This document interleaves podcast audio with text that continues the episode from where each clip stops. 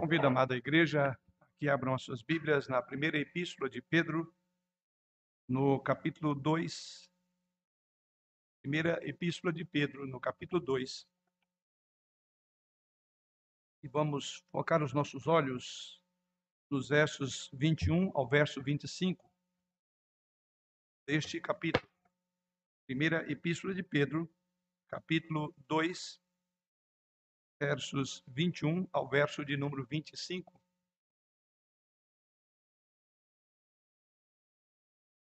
Assim diz o Senhor através da sua santa e infalível palavra.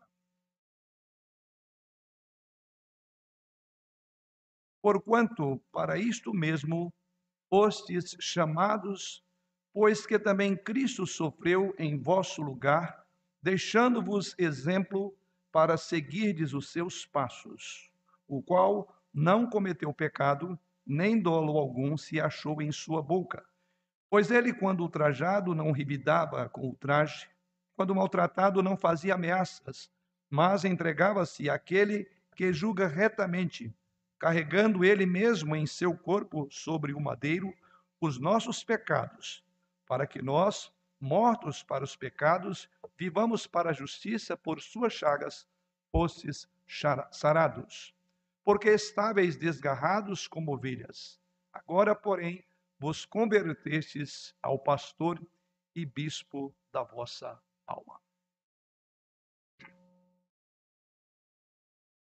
Estamos considerando esta epístola e eu quero fazer uma breve observação. Os irmãos percebem que a última nessa série de mensagens na primeira epístola de Pedro, nós paramos no versículo 12.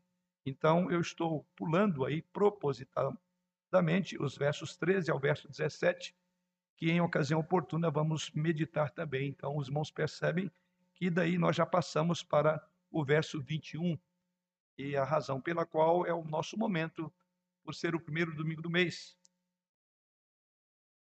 Mas anote aí que nós vamos voltar depois para, numa outra segunda oportunidade, a refletir sobre essa parte do texto que não vamos considerar particularmente hoje. Irmãos, esta passagem ela está primeiramente intercalada entre duas sessões, onde Pedro diz, na primeira sessão, refiro-me aos versos 18 a 20, que antecedem ao texto que li aos irmãos. Essa primeira sessão, os irmãos vão ver que Pedro está dirigindo aí aos crentes e orientando-os como agir quando são tratados injustamente. E, particularmente nesta seção da sua carta, ele fala aí dos servos que eventualmente poderiam ser maltratados pelos seus senhores. Vemos isso nos versos 18 a 20.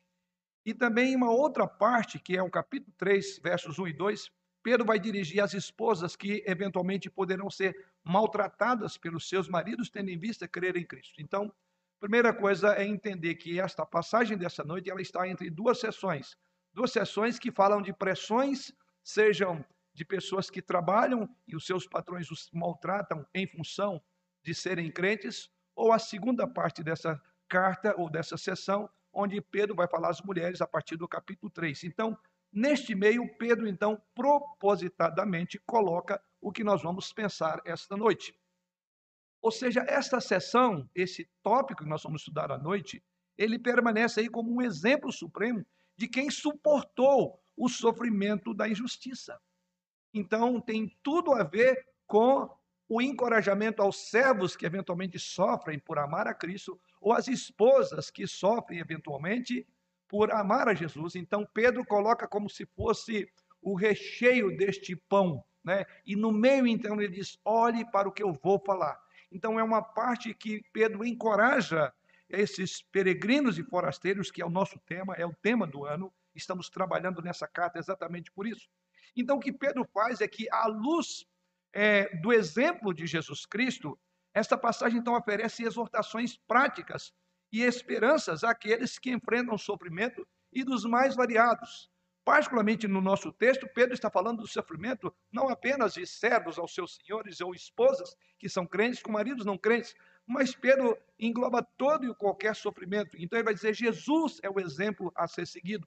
E é por isso que o nosso texto, eu comecei lendo no verso de número 20, ou verso 21, dizendo: Portanto, para isto mesmo fostes chamados, pois que também Cristo sofreu em vosso lugar, deixando-vos exemplo para ser seguido. Então, o tipo de dificuldade que o apóstolo Pedro estará abordando em nosso texto essa noite refere a situações em que esses exilados, esses peregrinos, esses forasteiros cristãos haveriam de deparar.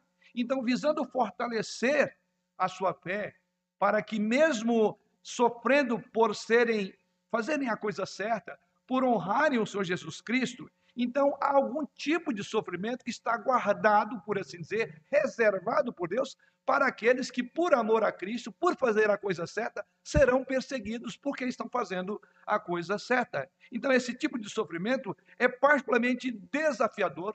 Esse tipo de sofrimento que nós estamos sujeitos a passar e temos passado, ele é extremamente doloroso. E por ser doloroso e por ser desafiador, então cabe aqui a palavra do Senhor de um encorajamento para seguir um exemplo do Senhor Jesus Cristo. Como você deve pensar, então, seria a pergunta: nesse mundo como exilado, como peregrinos e forasteiros que somos, porque essa terminologia que Pedro usa no início dessa carta, ele continua com a ideia desses peregrinos, esses crentes da dispersão, da diáspora, conforme ele diz logo no início dessa carta. A questão é como você deve pensar quando ser um exilado cria um ambiente que o convida ao sofrimento. Como você é, deve perseverar em situação em que as pessoas estão dizendo coisas falsas, prejudiciais, mentirosas contra você, porque você é um seguidor de Jesus Cristo. Quais são as verdades que você deve lembrar em sua alma ao lidar com a dor do sofrimento de ser um exilado nesse mundo? Os versículos 21 e 25, 21 a 25 nos ajudam, dando-nos aqui duas exortações práticas de como passar pelo sofrimento vitoriosamente. Nosso tema, seguindo o exemplo de Cristo no nosso sofrimento. Vamos orar. Pai, voltamos-nos agora para a tua palavra, certos de que o teu Santo Espírito que inspirou os teus servos no passado a escreverem é o mesmo Espírito que atua na vida da tua igreja nesta hora. E é com base nisso que nós confiamos as nossas almas ao Senhor, ao teu cuidado, ao teu pastoreio agora. Fala, porque nós, teus servos, estamos prontos para ouvir. Não permita que outras vozes concorram com a voz do teu Espírito falando por meio da tua palavra ao nosso coração. Mas, mas dá-nos o entendimento, a clareza, tanto na exposição quanto no entendimento e, acima de tudo, na aplicação dessa verdade em nossas vidas. Em Jesus oramos. Amém. Como seguir o exemplo de Jesus Cristo, conforme já colocado, Aqui Pedro nos auxilia dando duas exortações práticas. A primeira exortação prática é neste texto, no que se refere ao sofrimento, é que somos aqui chamados a confiar em Deus de uma forma contínua. E onde é que nós encontramos isso? Volte o seu olhar comigo para o versículo de número 23, quando o apóstolo Pedro, ele diz lá no finalzinho do verso 23, referindo-se a Jesus Cristo, ele diz: "Mas entregava-se àquele que julga retamente. Como então passar por momentos difíceis? Primeiramente, confiando no Senhor. Da mesma forma que, no dizer do apóstolo Pedro, Jesus Cristo se entregou ou entregou-se sabendo que Deus haveria de julgar a sua causa. Então, essa é a primeira maneira de passarmos pelo sofrimento, confiando em Deus de forma contínua, essas palavras, ou a palavra que o apóstolo Pedro usa no final do verso 3, que diz, referindo a Jesus, que ele entregava-se àquele que julga retamente, essas palavras de Pedro referem-se à maneira pela qual Jesus Cristo confiou em Deus. Ele não procurou defender, por assim dizer, a sua causa, até mesmo porque não era uma causa dele que ele estava tratando, era a sua e a minha causa. E ao fazê-lo, diz o apóstolo Pedro, ele confiou ao Senhor tendo em vista que ele estava sendo açoitado, vilipendiado, ele não revidou, porque ele confiou no Senhor. Então aqui nós temos um primeiro exemplo a ser seguido no texto, ou a primeira, é, a primeira exortação é que nós devemos confiar da mesma forma como Jesus confiou o seu, a sua vida no momento em que ele estava sob grandes pressões. Né? Refere-se então, portanto, a Jesus Cristo que confiou no seu Pai por meio do seu sofrimento e como as suas ações se tornaram um modelo para nós exilados. Aí porque tiramos desse texto esse entendimento. Então Jesus é um modelo para o exilado, tanto é que ele diz: "Para vos dar exemplo". E nós veremos um pouco mais à frente o que Pedro quer dizer com esta expressão. Em outras palavras, Jesus Cristo, por assim dizer, ele continuou confiando naquele que o mantinha confiado. Fazendo um trocadilho, ele continuou confiando naquele que o mantinha é, confiado no Senhor. É para isso que esta sessão se dirige. Mas deixe-me olhar com você para esse texto dentro dessa perspectiva. Primeiramente, observe que esta perícope, ou a perícope desse texto, a ideia principal, a conexão dela, na verdade, está com o verso anterior. E quando, quando você olha para o verso 21 e diz assim: Portanto, para isto mesmo foste chamado. Verso de número é, 21. Ou seja, portanto, aqui ele está, na verdade, ou porquanto, ele está conectando com a perícope, com a ideia principal. Ou seja, a ideia principal está no final do verso de número 20. E o que, que diz o verso de número 20? Lemos lá. Pois que glória há se pecando e sendo esbofeteados por isso, o suportais com paciência? Segunda parte agora. Se, entretanto, quando praticais o bem, sois igualmente afligidos e o suportais com paciência, isto é grato a Deus. Então, quando o apóstolo Pedro, no verso 21, diz: Portanto, para isto mesmo fostes chamados, ele então está fazendo uma conexão. Ele está dizendo que há um sofrimento que glorifica a Deus, Há um primeiro sofrimento que esse é do qual você não deve estar envolvido nele, que é a primeira parte do versículo 20. Pois que glória há se pecando e sendo esbofeteados por isso, o suportais com paciência. Ele disse: em função do seu pecado, você suporta com paciência e não tem nenhum valor nisso, não há nada de prático nisso. Aí ele remete para a segunda parte. Agora ele diz: se entretanto, verso de número 20, quando praticais o bem, veja o que ele diz, sois igualmente afligidos e o suportais com paciência. Então, aqui Pedro faz essa conexão quando ele diz: Para isto mesmo foste chamado. É como se o versículo 21 começasse e estivesse se referindo ao final do verso de número 20. Ele diz: Sabe por que você foi chamado para o sofrimento? Porque no verso 20 diz: Esse sofrimento glorifica a Deus. Você então entende o que Pedro está colocando aqui?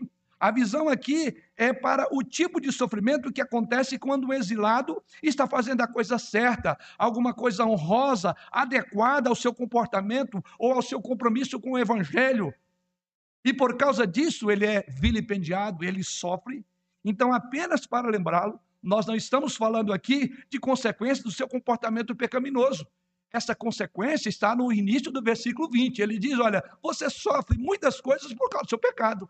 Então, nós precisamos diferenciar entre pecados que somos culpados dos quais e em razão dos quais sofremos, e outros que nós não temos pecado, ao contrário, nós andamos em santidade, novidade de vida e somos vilipendiados por isso. Ele diz isso, traz glória a Deus, e aí é onde ele entra o versículo 21 dizendo: portanto, foi para isso que você foi chamado. Então, isso mostra que o sofrimento é parte integral da vida dos exilados. Então, não tem como ter vida boa, vida mansa nessa terra. Por isso que uma teologia tão propagada, intitulada de teologia da prosperidade, ela é diametralmente contrária a tudo o que se ensina na Bíblia. A Bíblia não ensina a doutrina da felicidade em tudo, mas ensina a doutrina do sofrimento por amor a Cristo, que redunda em felicidade eterna, que redunda no dizer do apóstolo Pedro, do apóstolo Pedro no final do verso 20, isso é grato a Deus. Então Deus se agrada disso. Então pense nisso. Essa é a visão que o apóstolo coloca. Então, estamos falando sobre um tipo de sofrimento que é devido à justiça de alguém. E é muito revelador que esse texto realmente diga que nós, ou no caso aqui, esses exilados, né, são chamados para este fim. Você e eu somos chamados para este fim. O fim que se trata o versículo de número 20, na parte final. Para que Deus seja glorificado por meio do nosso sofrimento, por meio da perseguição que se imporá a todo aquele que quer viver piedosamente em Cristo Jesus. Então você entende isso? Como nós falamos, essa passagem ela está aqui como o, a, a parte principal e mais importante do sanduíche. Tá? Você está vendo o sofrimento daqueles que sofrem porque são servos e sofrem na mão dos seus senhores e sofrem não por serem maus, mas por fazer o bem, ou das esposas que tendo o marido em casa não temem ao Senhor. Então Pedro diz: "Eu vou colocar para você um grande fonte de encorajamento. Olhe para Jesus. Ele é o exemplo a ser seguido. E esse exemplo glorifica a Deus. Então isso descreve, por assim dizer, a essência da vida cristã. O nosso chamado, ou seja, aquilo que é central, é a parte do sofrimento. Portanto, isso significa que sofrer por causa da justiça é realmente parte do que significa ser um exilado. É parte do nosso chamado. Este não é o único lugar na Bíblia onde isso nos é ensinado. Deixe-me caminhar com você por dois textos. Abra comigo, particularmente, o texto de João, capítulo 15, versículos 18 ao versículo 20, e você observará que as palavras de Jesus Cristo aos seus discípulos, à sua igreja e a nós hoje, são muito claras quanto à expectativa que nós deveríamos ter do sofrimento. E assim diz o Senhor Jesus Cristo em João 15, versos 18 a 20: Se o mundo vos odeia, sabei que primeiro do que a vós outros me odiou a mim. Se vós fosseis do mundo, o mundo amaria o que era seu. Como todavia não sois do mundo, pelo contrário, dele vos escolhi, por isso o mundo vos odeia. Lembrai-vos das palavras que vos disse: Não é o servo maior do que o seu senhor. Se me perseguiram a mim, perseguirão a vós outros. Se guardaram as minhas palavras, também guardarão as vossas palavras. Ora, Jesus é muito claro. Jesus nunca enganou aqueles seus seguidores. E a sua clareza era muito fácil de entender. É que na dinâmica do discipulado, na dinâmica de uma vida como peregrinos e forasteiros, o sofrimento por amar a Jesus Cristo será a marca nossa. Mas refiro-me também ao segundo texto, a segunda carta de Paulo ao seu filho na fé Timóteo, no capítulo 3, versículo 12. O apóstolo assim afirma: Ora, todos quantos querem viver piedosamente em Cristo Jesus serão perseguidos. Então, por que você está reclamando do teu sofrimento? Por que você reclama das pressões que a vida cristã impõe sobre você? Basta você olhar para esse texto você encontrará alguém em quem você pode espelhar. Porque o texto diz: porque para isto você também foi chamado. E Jesus Cristo é o nosso exemplo. Isso é realmente importante considerar. Esses textos nos lembram que sofrer por fazer o bem não deve surpreender para que quando isto acontecer, saibamos que isso faz parte do que significa seguir a Jesus Cristo. Precisamos ser relembrados, pastoreados novamente em nossa alma quando essas coisas acontecem. Sabe por quê? Porque infelizmente algumas pessoas vêm a Jesus Cristo e não conta com o custo desse discipulado. Esta é a razão porque no período de Jesus Cristo muitos vieram a ele, porém parece que não estavam cientes do custo para uma dada pessoa, ele chegou a dizer: Olha, as, as raposas têm seus covis, as aves dos céus ninhos, mas o filho do homem não tem onde reclinar a, a sua cabeça. Ou qual é aquele que, começando um trabalho, não vai considerar o custo? Ele diz: O filho do homem não tem nem onde reclinar a cabeça. Ou seja, o que Jesus Cristo está dizendo é: considere o custo, o custo de ser discípulo dele. Considere o custo de ser peregrino e forasteiro nessa terra. Mas isso também significa que se você sofreu, nenhum sofrimento por sua fé pode ser algo é, que esteja fora da, do plano, do propósito, da predeterminação do Senhor.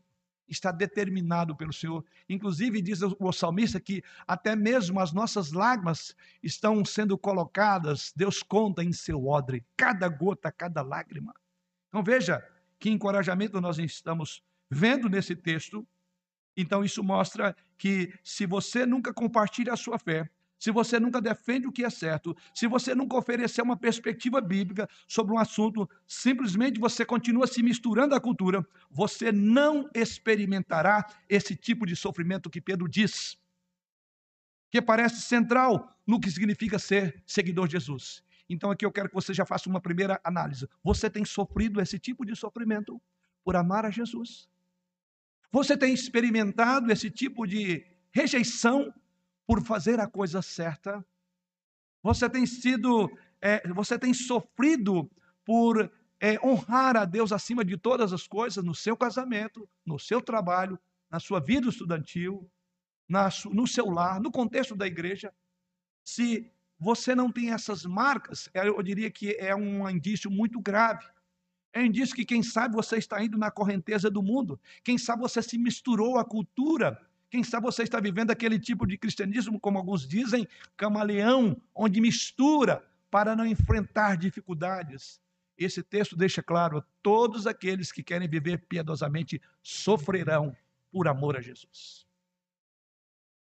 Então não é algo do qual nós devemos lamentar, mas no dizer do próprio apóstolo Pedro, ora, se isso é grato a Deus, no final do verso 20, aquilo que é grato a Deus, que é a glória de Deus, eu me alegro por isso.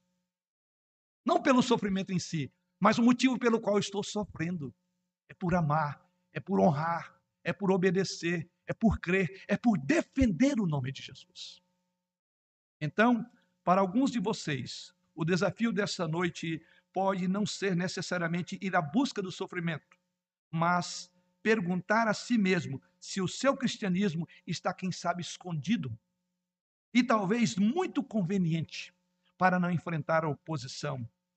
Querido, se você esta noite faz parte desse grupo, o sofrimento, eu quero lembrar, é, na verdade, faz parte do seu chamado. Se você tem evitado isso, você está desonrando a Jesus Cristo, você deve pedir perdão ao Senhor. Todo seguidor de Jesus Cristo, em algum grau, enfrentará este problema. É a luta contra a cultura, é a luta contra a visão de um mundo, contra a cosmovisão cristã que nós temos. E a cada dia isso vai ficar mais claro. E a cada dia os crentes serão mais revelados em meio ao sofrimento, em meio à perseguição. É de que lado eles estarão, é o quanto estarão prontos a manterem a sua postura, independentemente das vozes que ordenam a silenciar. O texto avança e fala sobre o exemplo de Cristo no sofrimento. Então, a segunda metade do versículo 21 deixa claro que o sofrimento de Jesus Cristo por nós não foi apenas com o propósito de garantir o perdão, mas ele foi projetado para ser um modelo. Olhe comigo para o verso de número 21 e veja o que o apóstolo Pedro continua dizendo: Pois que também Cristo sofreu em vosso lugar. Algo curioso, nós temos sempre uma ideia de que o sofrimento de Cristo foi para atender às demandas da justiça de Deus em razão do nosso pecado, da nossa transgressão. E isto é fato, é verdade. Mas há algo que Pedro acrescenta. Porque dentro do seu contexto, Pedro sabe que os seus leitores sabem que Cristo morreu para purificá-los do pecado. E Pedro, inclusive, já disse isso. Já tivemos a oportunidade de meditar no início dessa carta. Mas aqui Pedro está querendo encorajar para o sofrimento. Então ele destaca no versículo 21, dizendo: Cristo sofreu em vosso lugar, olha o texto aí, deixando-vos exemplo para seguirdes os seus passos. Você já imaginou que o sofrimento de Cristo é um instrumento pedagógico de Deus? É isso que Pedro está dizendo.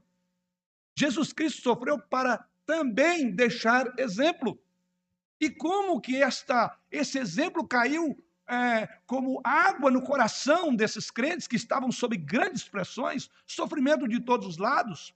Se os irmãos observarem bem, é um ponto que nós é, pulamos, né? Que ele fala da sujeição às autoridades, e ele fala, inclusive, lá no verso de número 12, que eles seriam, é, no próprio versículo de número 11, melhor, do capítulo 2, amados, exorto-vos como peregrinos e forasteiros que sois, a vos absterdes das paixões carnais que fazem guerra contra a alma, mantendo exemplar o vosso procedimento no meio dos gentios. Veja o que ele diz, para que naquilo que falam contra vós outros, como de malfeitores, observando-vos em vossas boas obras, glorifiquem a Deus no dia da visitação.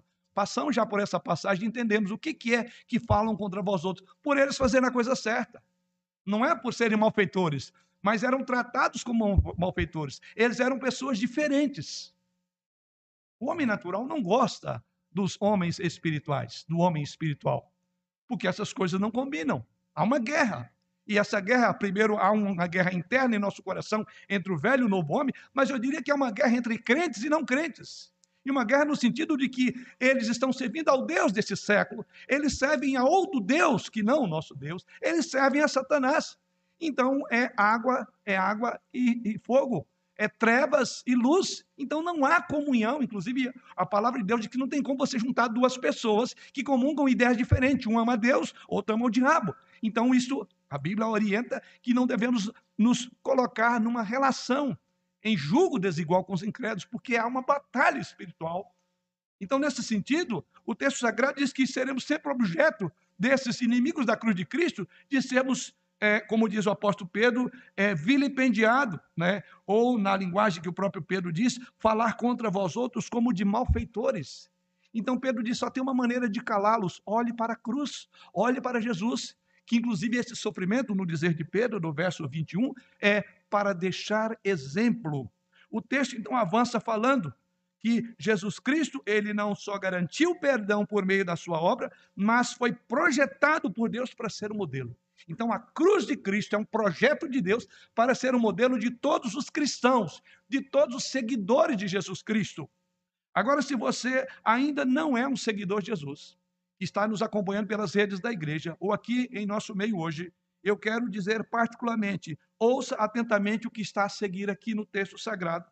Veja a mensagem da Bíblia, é que Jesus Cristo providenciou um sacrifício pelos nossos pecados para que pudéssemos ser perdoados. Ou seja, a morte de Jesus Cristo na cruz torna possível que as pessoas pecadoras sejam purificadas de seus pecados. Você então se tornará um cristão e você será salvo à medida que você abraçar a cruz de Cristo por meio da obra do Espírito Santo que toca e move o seu coração em direção à cruz. Mas, se você precisa saber que a maneira como Jesus Cristo fez isso, basta você então prosseguir na passagem, como faremos agora, a única maneira que ele fez isso foi a forma mais dolorosa. Dessa forma, então, Jesus Cristo se torna o nosso Salvador e também o nosso exemplo. A palavra exemplo que o apóstolo Pedro usa aqui, no finalzinho do verso de número 21, deixando-vos exemplo, ele diz: Ele é o seu Salvador e ele é um exemplo. E exemplo que Pedro vai colocar em relação ao sofrimento. Então, de alguma forma, o nosso sofrimento ele tem que coadunar com o tipo de sofrimento de Cristo. Naturalmente, o nosso sofrimento não é uma autopenitência dos nossos pecados, não é martirizar a nós mesmos como um objetivo de alcançar a salvação. Mas por que, que Jesus Cristo sofreu? A razão que ele sofreu é porque ele não falava a linguagem daqueles até religiosos. Né? Tanto é que o apóstolo João disse que ele veio para o que era seu, mas os seus não receberam. Jesus Cristo ele não concordou com o status quo. A sua vida, o seu exemplo, o seu testemunho era diferente porque ele, de certa forma, era mais do que um peregrino. Né? Ele diz: Eu não sou desse mundo, mas veio para nos dar exemplo. E essa palavra, curiosamente, procurando uma análise um pouco mais acurada dela, ela tem é uma palavra na língua original composta de duas ideias. A primeira é de sob e estar debaixo de alguma coisa para escrever algo. Então, juntando essas duas palavras no original, a ideia é que há algo escrito por baixo para que você possa acompanhar. Então, temos um exemplo para ilustrar de uma forma mais prática, trazer isso para uma figura. Quando as crianças são alfabetizadas, pelo menos no meu período, há um bocado de tempo atrás, e também quando os meus filhos foram educados, que não era tanto tempo atrás, mas lembro que tinha uma parte das tarefas onde, particularmente, minha esposa procurava acompanhá-los, e era natural isso, né? Eu, vez por outra, ela sempre fazia isso, que era as tarefinhas. E dentre elas, no processo de alfabetização, vinha ali, tinha até livrinhos onde tinha quase que uma imagem muito quase apagadinha das letrinhas do alfabeto, e a criança tinha que fazer um contorno. É muito tempo atrás, mas pelo olhar sorridente, eu acho que o tempo não é tão longo assim. É possível que você foi alfabetizado assim. Só para ter uma ideia, o que o apóstolo Pedro usa, a palavra exemplo aqui, é a mesma ideia. Assim como as crianças aprendem o alfabeto traçando por aquilo que está lá, é sob, é a ideia do, do verbo aqui, a ideia, ele está dizendo exatamente isso, que você vai aprender traçando a sua vida por um rascunho que já está pronto. E ele é Jesus. Maravilhoso isso que Pedro diz. Ele diz: ele deixou as linhas, só contorne. vá no mesmo caminho, vá pela mesma direção e você vai ser alfabetizado no caminho do sofrimento, você vai aprender. Essa é a palavra que Pedro usa para descrever a ideia exemplo aqui, ou seja, é um rascunho ou é uma forma já pronta e você só precisa descrever sobre aquela forma. Isso é a ideia do exemplo. E é isso que Pedro diz. Da mesma forma que as crianças aprendem traçando essas linhas já pré-organizada, Pedro pretende agora que esses exilados, pretende que nós olhemos para a vida de Jesus e vejamos o que ele fez e modelemos as nossas vidas de acordo à vida dele. É seguir o mestre, é seguir, isso é ser discípulo. Então não precisamos de inventar nada. Não invente outro evangelho, o evangelho já está na pessoa de Jesus Cristo, mas você tem que escrever em cima das mesmas linhas, andar como ele andou, viver como ele viveu. Isso é ser discípulo. E Pedro está dizendo, sabe, Deus deixou exemplo a fim de você seguir. E aí ele prossegue dizendo, ele deixou esse exemplo para seguir os seus passos. Final do verso de número 21. Então, como Jesus sofreu? Qual é o exemplo que nós temos quando ele lidou com o sofrimento. Como Jesus Cristo lidou? O texto nos diz muito claramente duas coisas. Veja como Jesus sofreu. Primeiro, ele sofreu injusta e perfeitamente. Injusta porque o sofrimento não era dele. Perfeito porque, mesmo não sendo sofrendo por causa de si, sofreu por causa de você. Então, nesse sentido, é injusto porque não era para ele, mas ele o fez de forma perfeita. Ou seja, ele levou sobre si aquilo que não era a dor dele, mas a nossa dor, diz o profeta Isaías. Aliás, o apóstolo Pedro, daqui para frente, ele vai começar o profeta Isaías no capítulo 53. É, é o pano de fundo, é a coisa que está por trás do contexto dessa passagem, porque Pedro vai citar, vai colocar isso aqui. Então, em primeiro lugar, Jesus Cristo sofreu injusta e de forma perfeita. O versículo 22 diz que ele não cometeu pecado, nem achou engano em sua boca. Veja o que diz o verso de número 20. É, ou seja, 22, e ele está dizendo que ele sofreu de forma perfeita. Não se achou um único erro em Jesus Cristo. Como Jesus Cristo lidou com a dor que não era dele, mas sua e minha. Como Jesus Cristo lidou com um problema que não era seu, mas meu e seu. E ele disse que ele sofreu de uma forma sem cometer pecado e nem achou qualquer tipo de engano em sua boca. Essa declaração, irmãos, é quase uma citação direta do que está lá em Isaías, capítulo 53, verso 9, quando o profeta Isaías, apontando para o sofrimento de Cristo, ele diz lá: Posto que nunca fez injustiça, nem dolo algum se achou em sua boca. Você então entende? Essa expressão do versículo 22 ela é correspondente ao texto de Isaías, capítulo 53, versículo 9.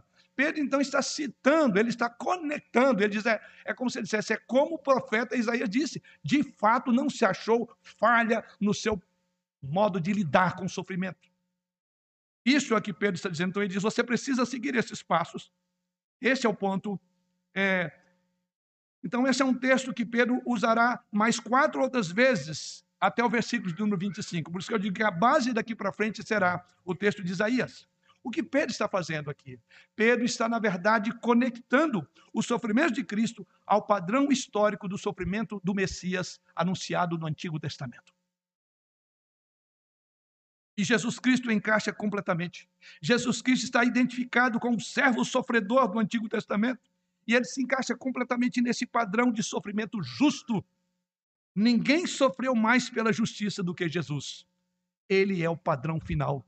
E você então entende por que você somos convidados, no versículo de número 21, a seguir os seus passos, a seguir o seu exemplo, e ele vai dizer, porque o exemplo dele foi perfeito.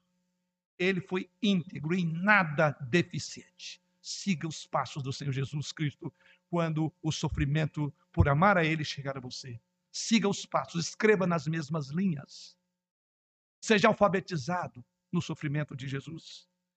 Mas o escritor da carta aos Hebreus diz a mesma coisa como estratégia para combater o cansaço e o desânimo daqueles a quem ele escreve a carta aos Hebreus. E até, então nós olhamos aí em Hebreus capítulo 12, versículo 1 a 3, você verá que o, o, é, o autor da carta está querendo combater o desânimo, é, o cansaço de muitos crentes Então, ele cita e ele então vai falar aquilo que vemos como um grande encorajamento. Então, a partir deste versículo 1, ele diz assim: Portanto, também nós, visto que temos a rodear tão grande nuvem de testemunhas, desembaraçando-nos de todo o peso e do pecado que tenazmente nos assedia, corramos com perseverança a carreira que nos está proposta.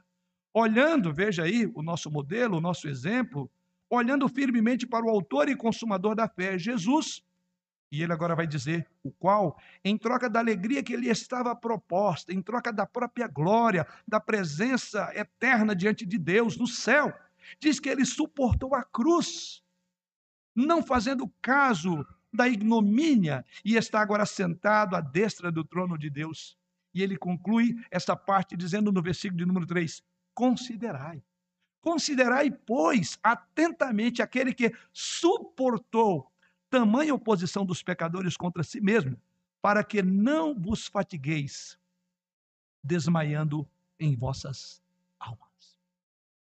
Siga o exemplo para que você não desmaie quando a aprovação chegar.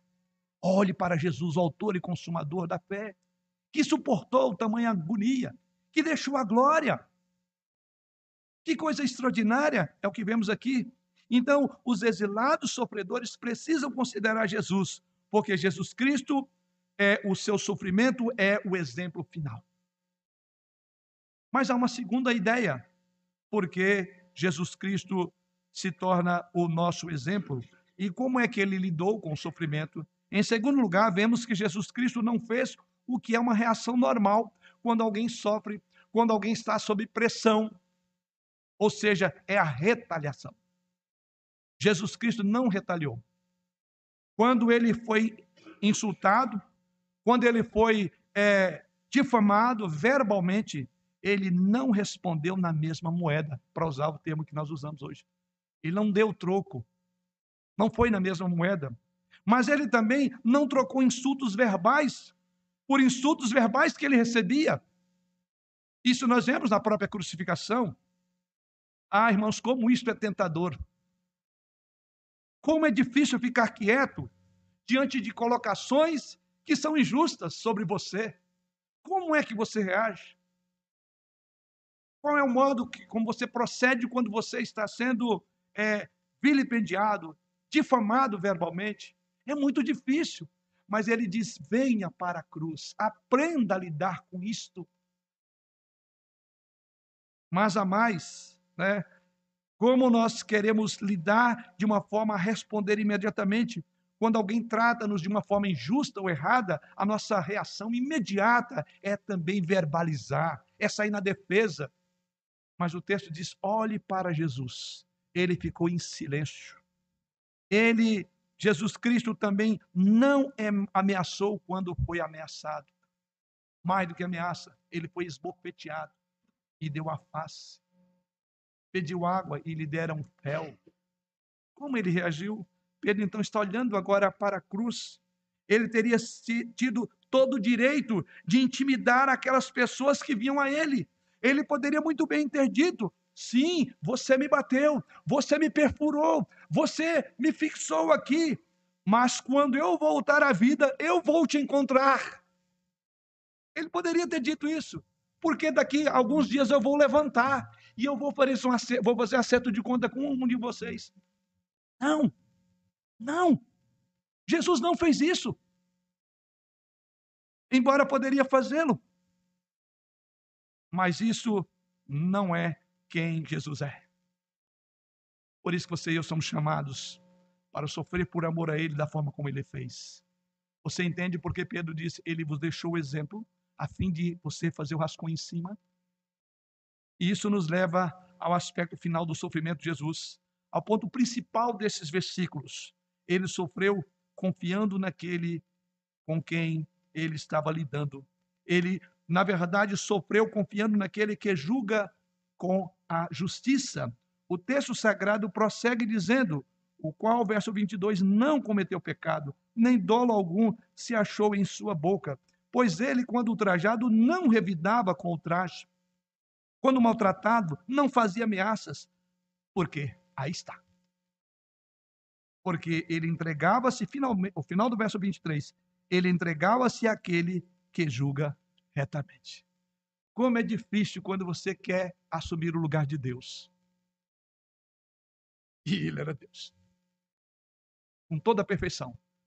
Mas ele estava fazendo um papel do servo sofredor. É difícil nós entrarmos na mente de Jesus Cristo. Tem alguns aí que tentam dizer, pensar os pensamentos de Jesus. Eu acho que Jesus, não vamos pensar nisso. Mas você olhando da perspectiva de um perfeito, de um santo, poderoso, tinha poder para destruir, poder para dar a vida, para tirar a vida, controlava as forças da natureza, controlava a doença, a própria morte. Não seria muita coisa ele evocar para si aquele momento mas ali ele estava fazendo aquilo que eu e você não poderíamos fazer, embora tínhamos o dever de fazer: obedecer ao Senhor, cumprir os seus mandamentos. E ele estava por ali. Então ele foi tentado, por isso que a Bíblia diz que ele foi tentado igual a nós. Porém, diz o autor da Casa de Hebreus, sem pecado. Então você consegue enxergar isso aqui. Você consegue entender porque havia uma disposição de Jesus Cristo de entregar a sua causa para Deus, embora ele mesmo sendo Deus, mas não poderia evocar a sua deidade, no sentido de que a sua obra estaria comprometida. Então ele diz, ele entregou para Deus.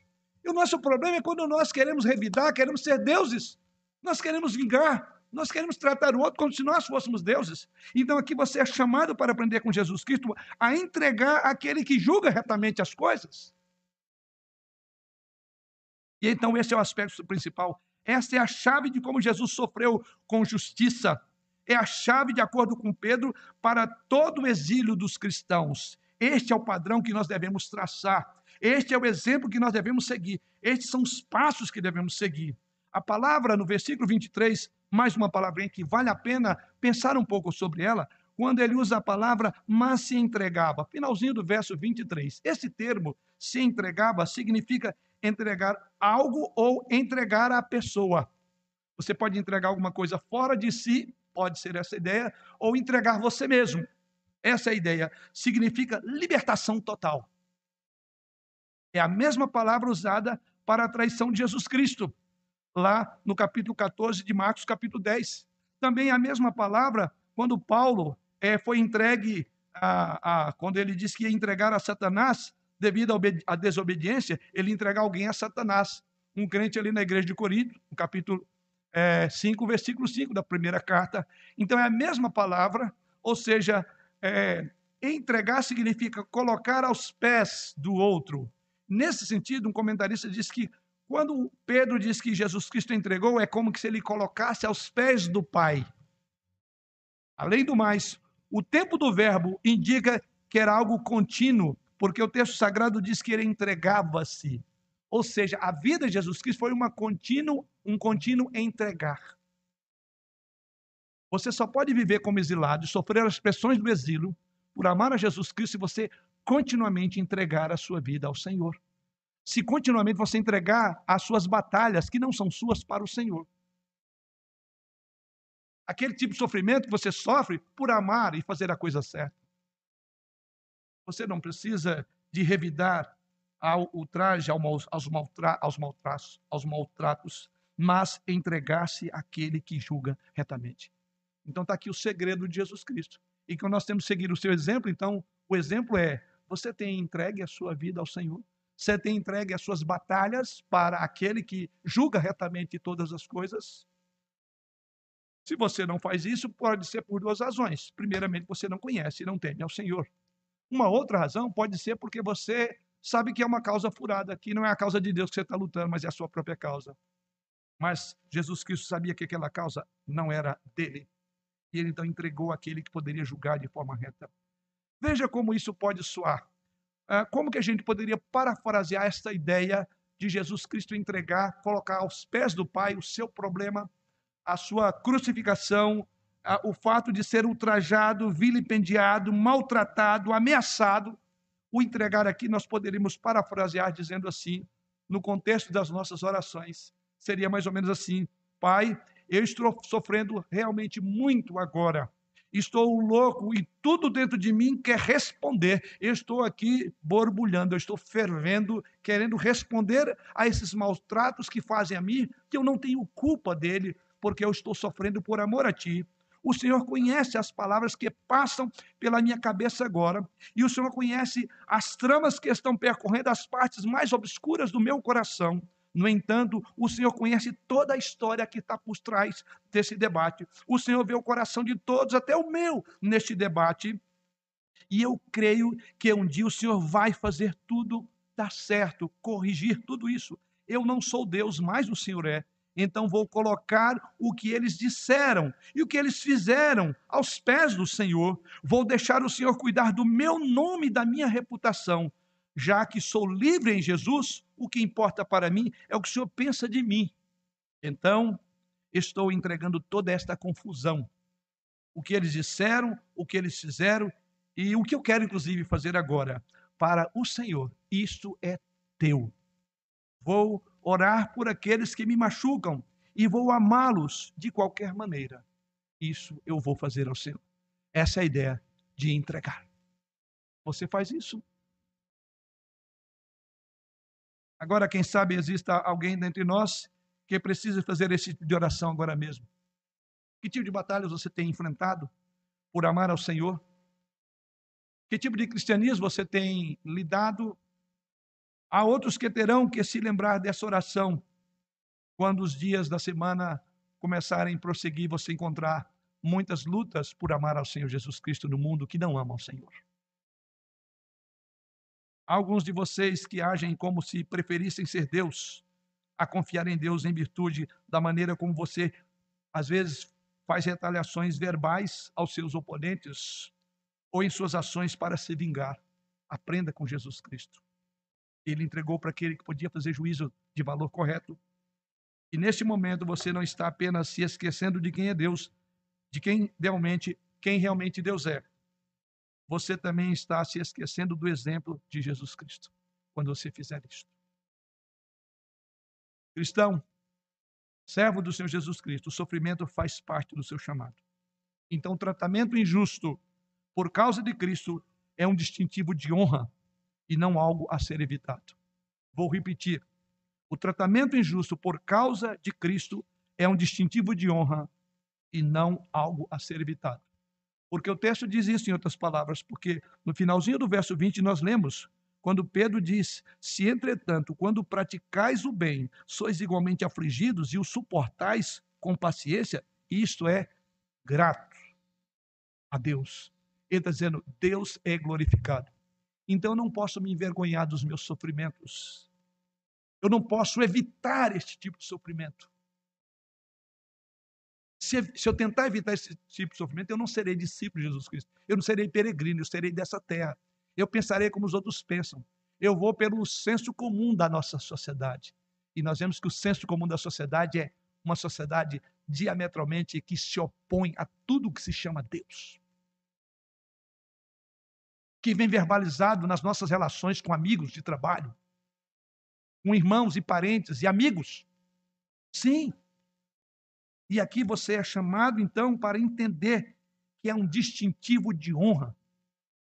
Bem-aventurados sois, disse o Senhor Jesus Cristo, se por minha causa vos perseguirem, injuriarem e disserem todo mal contra vós. Você tem, você tem bebido essas palavras, você entende quando o sofrimento vem, ou você quer pular fora? ou você não quer seguir o exemplo de Jesus Cristo, ou você quer retalhar, ou você simplesmente quer fazer da sua forma. Nós não somos deuses. Deixa Deus julgar retamente. Foi isso que Jesus Cristo fez. E você e eu somos convidados essa noite para seguir o exemplo de Jesus. Confiando em Deus continuamente, assim como Jesus o fez. Mas em segundo e último lugar, você precisa então ter um conhecimento pessoal de Jesus Cristo. E assim o apóstolo prossegue em segundo momento falando sobre a necessidade do conhecimento pessoal de Jesus Cristo. E vemos isso nos versos 24 e verso 25. Quando o apóstolo diz: carregando ele mesmo em seu corpo sobre o madeiro os nossos pecados, para que nós, mortos para os pecados, vivamos para a justiça, por suas chagas fostes sarados, porque estáveis desgarrados como ovelhas Agora, porém, vos convertestes ao pastor e bispo da vossa alma. Segundo princípio que nós aprendemos, conheça Jesus Cristo. Essa é a segunda exortação para ajudar os cristãos exilados em meio ao sofrimento. É a natureza pessoal de um relacionamento com Jesus Cristo. Em outras palavras, nós, ou os exilados, não sofrem por uma causa. Nós, exilados, não sofremos por uma filosofia. Nós, exilados, não sofremos por ideais, que é por essas filosofias, por esses ideais e por essas causas que as pessoas estão lutando em nosso meio.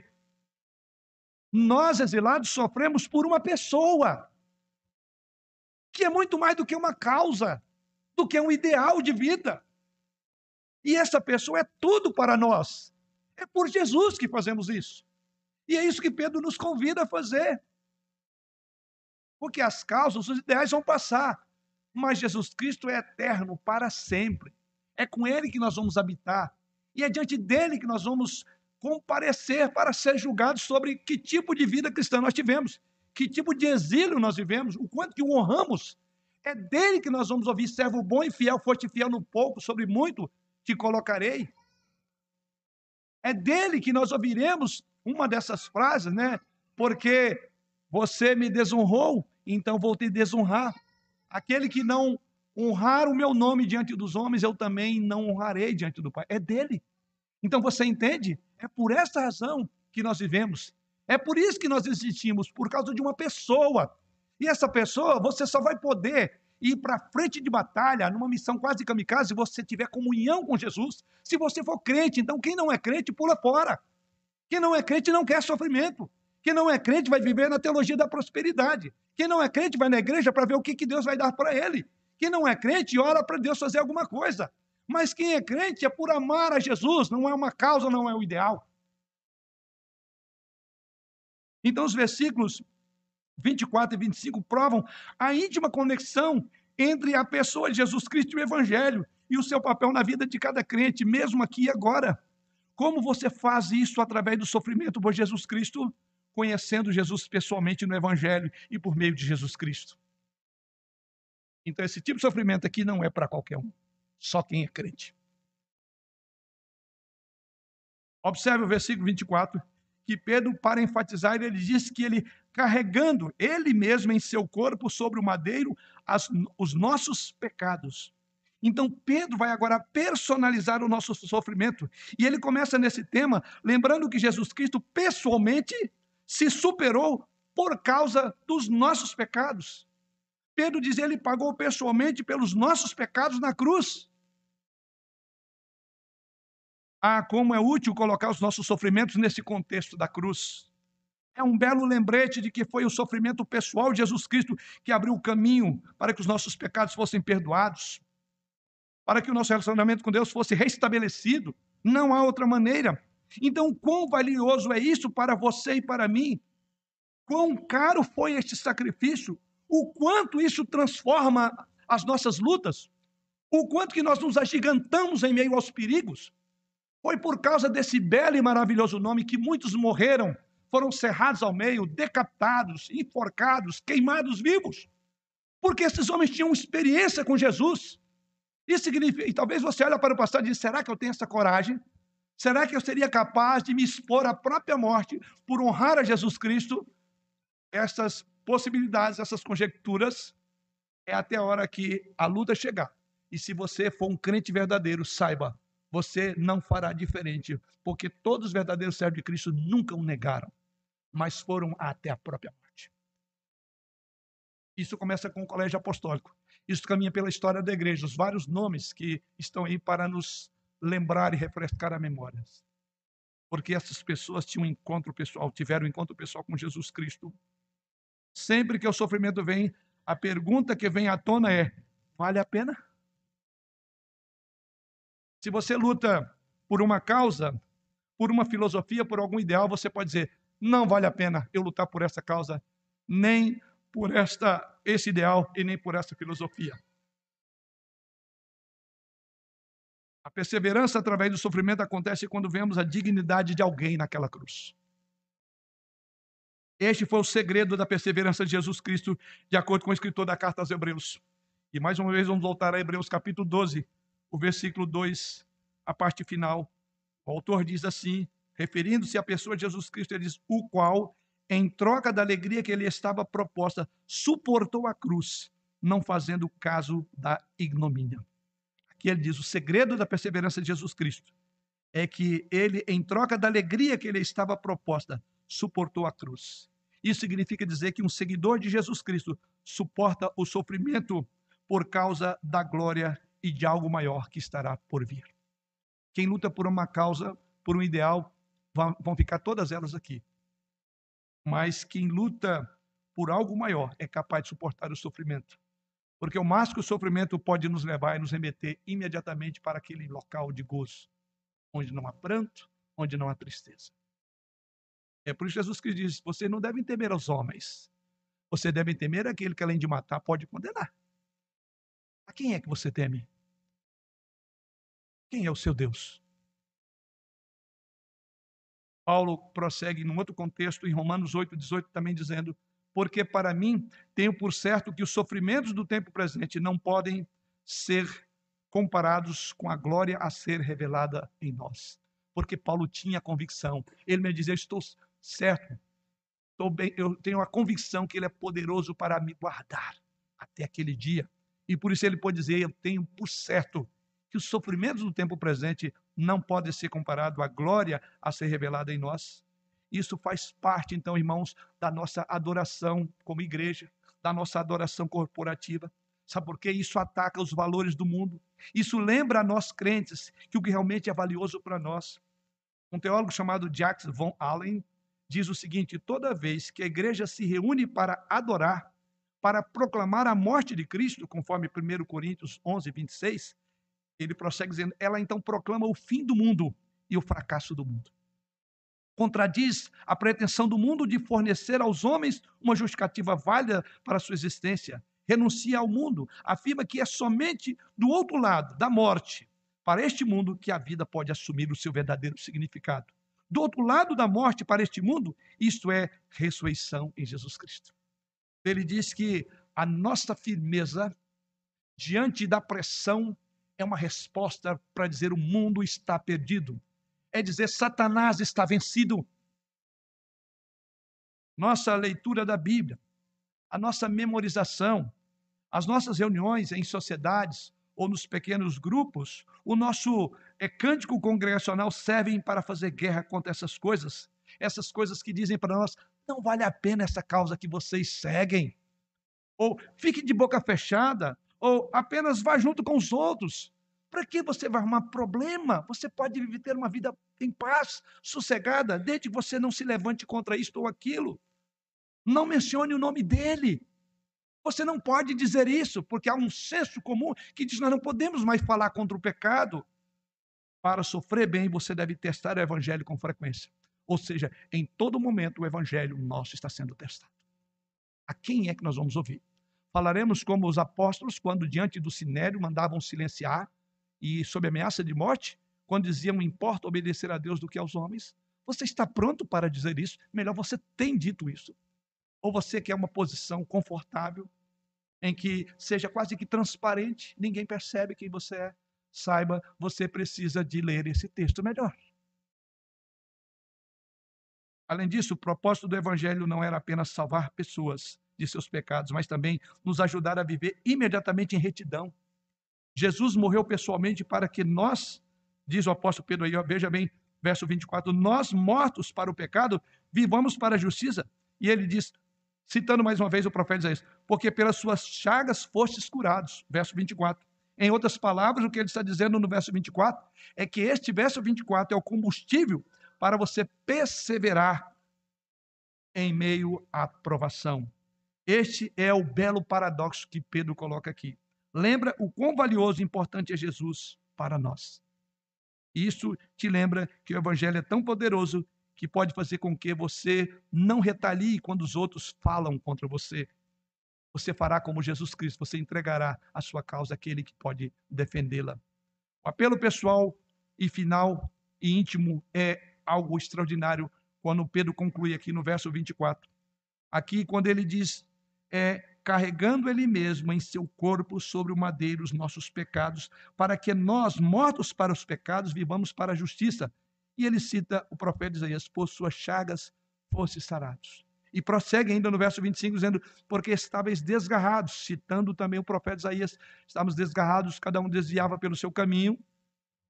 E ele diz: Como ovelhas, agora, porém, vos convertestes ao pastor e bispo da vossa alma algo de extraordinário quando Pedro diz que nós andávamos desgarrados. E ele diz: Você lembra que você estava no campo perdido. E foi de lá que Deus te trouxe. Então ele está dizendo: todo exílio cristão, você andava como ovelha desgarrada, mas Jesus resgatou cada um de nós. Todo crente tem uma história do que Jesus fez para nos tirar da nossa peregrinação. Pedro então traz essa imagem de volta para nos lembrar novamente que o sofrimento por seu nome vale a pena. Porque foi de lá que nós somos tirados. Andarmos desgarrados como ovelha. Mas então ele conclui dizendo, com dois termos importantes, que é uma mistura de cuidado pessoal com autoridade posicional. Ele chama Jesus Cristo de pastor e bispo, que poderia ser traduzido por supervisor.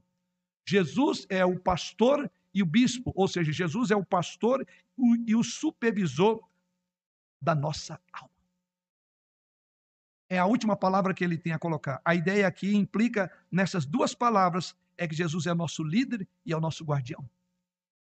Ele diz, para concluir, saiba que Jesus, que te tirou lá como ovelha perdida e trouxe para a sua luz, ele é o pastor do Salmo 23, porque ele me conduz às águas tranquilas e ele é aquele que restaura a alma.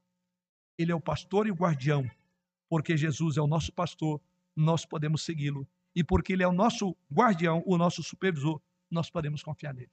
Então Pedro diz: entregue, as suas almas estão entregues ao pastor e bispo, ao supervisor das almas de vocês. Tem encorajamento maior do que esse? Jesus está pessoalmente envolvido em conduzir você através dos momentos penosos. Ele mesmo afirmou isso em Mateus 10, 18 a 20. Por minha causa sereis levados à presença de governadores e de reis para lhe servir de testemunho a eles e aos gentios. E quando vos entregarem, não cuideis, disse Jesus Cristo, em como ou o que haveis de falar, ou haveis de dizer, visto que não sois vós que falais, mas o Espírito de vosso Pai é quem fala em vós. Eu sou pastor e bispo de sua alma. Não se preocupe quando você for inquirido, porque o Espírito Santo falará nos seus lábios. Enfim, para concluir, quando a vida é assustadora e quando você pergunta o que vai acontecer, mesmo assim você tem a promessa de proteção e de cuidado pastoral. Você tem a promessa de Romanos 8, 38 e 39, porque eu estou bem certo de que nem morte, nem vida, nem os anjos, nem os principados, nem as coisas do presente, nem do porvir, nem dos poderes, nem altura, nem profundidade, nem qualquer outra criatura poderá separar-nos do amor de Deus que está em Cristo Jesus nada e ninguém. Para concluir, diante de tudo isso, então, quando você se encontrar em situação difícil, em que você for chamado para honrar, dignificar, citar e defender o nome de Jesus Cristo, ou tomar uma posição por causa do evangelho que você abraçou, ou fazer o que é certo quando todos ao seu redor estiverem fazendo errado, lembre-se de que você está fazendo isso não por uma causa, você está fazendo isso por uma pessoa com a qual você relaciona-se regularmente. Não é uma causa, não é uma religião, não apenas um sistema de crença, mas uma pessoa. E não é qualquer pessoa. Você é um exilado cristão por causa de tudo que Jesus Cristo significa para você. Ele é o seu pastor, ele é o guardião da sua alma. Segundo ponto dessa conclusão. Quando isso então estiver embutido em seu coração, em sua alma, você então, irmão, será capaz de deixar de lado o seu desejo de vingança, a sua tendência natural de retaliar e a reação instintiva de ameaçar. Em vez disso, você fará como Jesus Cristo. Você confiará, como diz o texto, naquele que julga retamente. Enquanto você olha para Jesus Cristo e continua fazendo o que é certo, você entrega a causa para Ele. Pela graça de Deus, você pode sofrer confiando naquele que o mantém confiado. E por fim, quando consideramos as graves injustiças que Jesus Cristo enfrentou, ficamos chocados, porque em tudo diz o texto que ele não pecou em coisa alguma. Seu belo exemplo nos dá força para enfrentar nossas lutas com esperança. Devemos então ser gratos por seu sofrimento único na cruz em nosso lugar, porque ele enfrentou a cruz sozinho. E sempre nós teremos um pastor que vai nos guiar em meio ao sofrimento, que vai nos ajudar em meio à luta. E assim sendo, as dificuldades que a vida cristã se nos apresenta e nos oferece, temos o nosso bom pastor, temos o guardião das nossas almas. A ele seja dada a glória. Amém.